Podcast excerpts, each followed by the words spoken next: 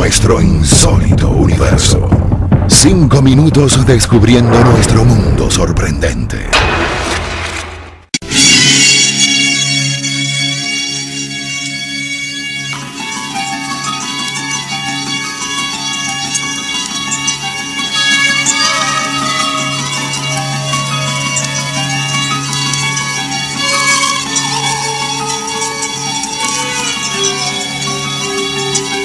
Algunos expertos sostienen que es una hábil falsificación arqueológica.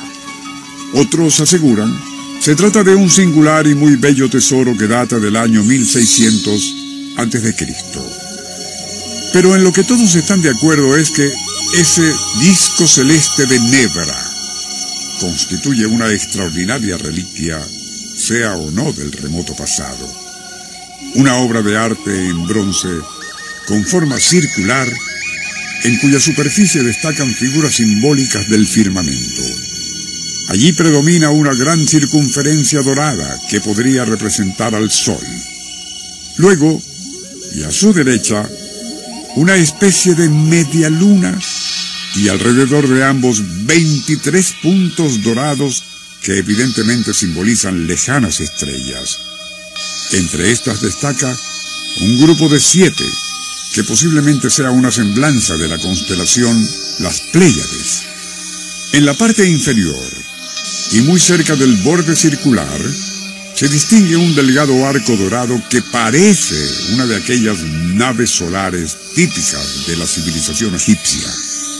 Pero, ¿qué es en realidad ese enigmático disco celeste de Nebra? ¿De dónde proviene? ¿Y quiénes lo hicieron?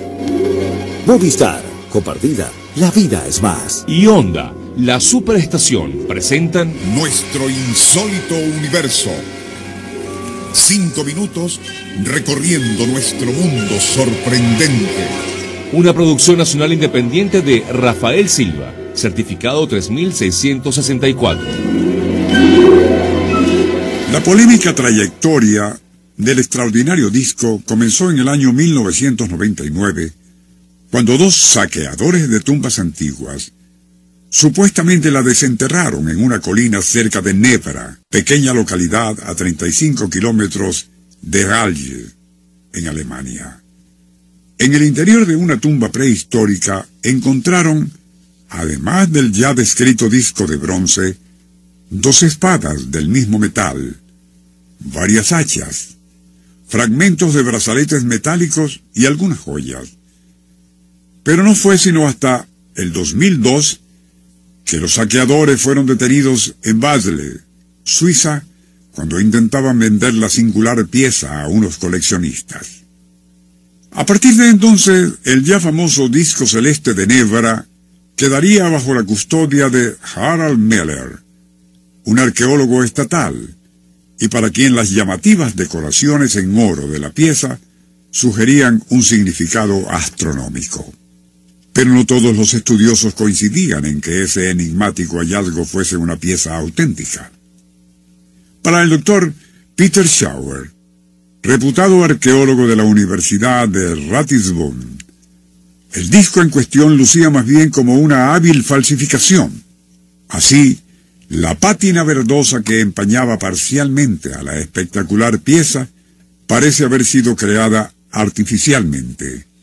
Sea como fuere, y según los que defienden su presunta legitimidad, el hallazgo adicional de un trozo de oro que encaja perfectamente en un orificio presente en el disco, así como los ya mencionados elementos extraídos del sitio, claramente obran a favor de su autenticidad. También existe la incógnita de si tan hermoso disco astronómico, como también se le denomina, tenía algún uso práctico o era solamente de carácter simbólico, para ser empleado en rituales con significado esotérico. Investigadores como Ralph Hansen, de la Universidad de Hamburgo, han sugerido la posible utilización del disco como una herramienta para unificar los calendarios lunar y solar, ya que ambos tienen lugar preeminente en la superficie del mismo. En todo caso, lo que resulta innegable es que tanto la pieza misma como los elementos que la decoran constituyen un fascinante enigma de extraordinaria belleza. Movistar. Y Onda, la superestación presentaron Nuestro insólito universo. Email insólitouniverso arroba unionradio.com.be Libreto y dirección Rafael Silva.